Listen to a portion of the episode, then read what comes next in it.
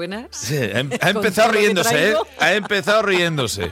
Y yo, por educado, eh, todo lo que fui a colegio de pago y también al público, fui a los dos, según tandas, pues eh, yo te saludo como Muy creo que te muy mereces, bien, muy con bien, una sonrisita al menos. Muy bien, muy bien, muy bien. Bueno, vengo con amenazas. Amenazas para la salud mundial, porque como parte de su nuevo plan estratégico a cinco años, la OMS, dependiente, ya sabe, de la ONU, ha elaborado una lista con las que eh, considera que son las 10 mayores amenazas para la salud mundial. ¿Empezamos? ¿Eh?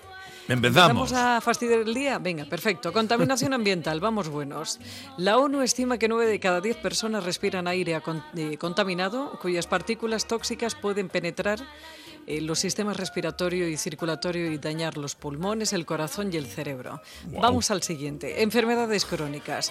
Bueno, padecimientos no transmitibles, diabetes, cáncer, las enfermedades cardíacas. ¿Sabes cuántos millones de muertos causan al año? 41. 41 millones de muertos, más del 70% de los decesos anuales a nivel mundial. O sea, la cantidad es un, un millón. ¿Cuántos millones de muertos? Un cerro. Siguiente, una pandemia de gripe. ¿Otra? Ma- ¿Más? ¿Más? Bueno, pero esta chunga, está más chunga porque la gripe últimamente viene de un duro Sí. que ríete tú del sí, sí. coronavirus. Entornos frágiles. Según datos del organismo, el 22% de la población mundial vive hoy en lugares perjudicados por crisis como la guerra, la sequía o las hambrunas. La siguiente, superbacterias. Vamos. Todo es alegría. Se están desarrollando resistencia a los agentes antimicrobianos, lo que hace que enfermedades antes sencillas de tratar sean ahora chungas de narices. Ébola y otros virus peligrosos. Bueno, bueno. Esto no hace falta que te lo explique, Eh, ¿verdad? Esto es una superproducción de bringue mala. Esto, esto, es- mm, en fin, esto para que me metas. un- un- Iba a decir un tiro, pero no, porque Hombre, que está no. muy feo, está muy feo. Oye, tú llevas Una una carrera últimamente Llevo que no dos veas. días difíciles. ¿eh? madre Bueno, mía. servicios de atención de primaria precarios. Según la ONU, los cuidados médicos primarios son normalmente el primer punto de contacto de la población y cuando estos fallan, eh, pues ya saben. Y estos suelen fallar por falta de recursos o porque están en huelga o porque viene una cosa. Lo otra. que haga.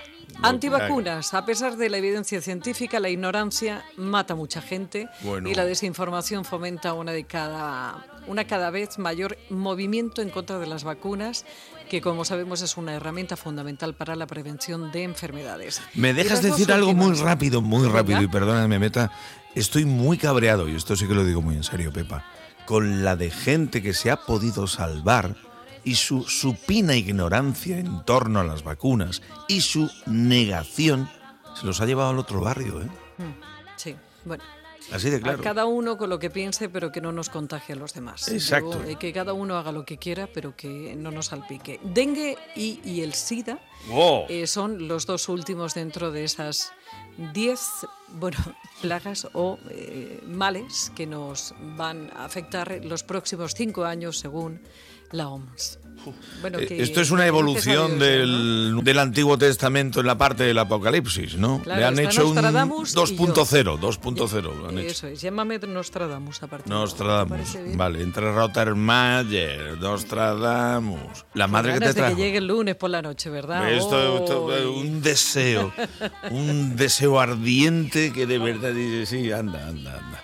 Las mujeres y los niños primero, sí, sí, eso, para hincar estoy, para hincar estoy. Vale, vale, como el chiste del Titanic, hija, lo mismo. Bueno, que me voy, ¿eh? Bueno, lo dejamos ahí, Pepajea, que la semana que viene te quiero, mm, te quiero un poquito más en positivo, si es posible. Bueno, lo voy a intentar. A ver qué sale. Qué perezada por la mañana cuando oímos el despertador. Soy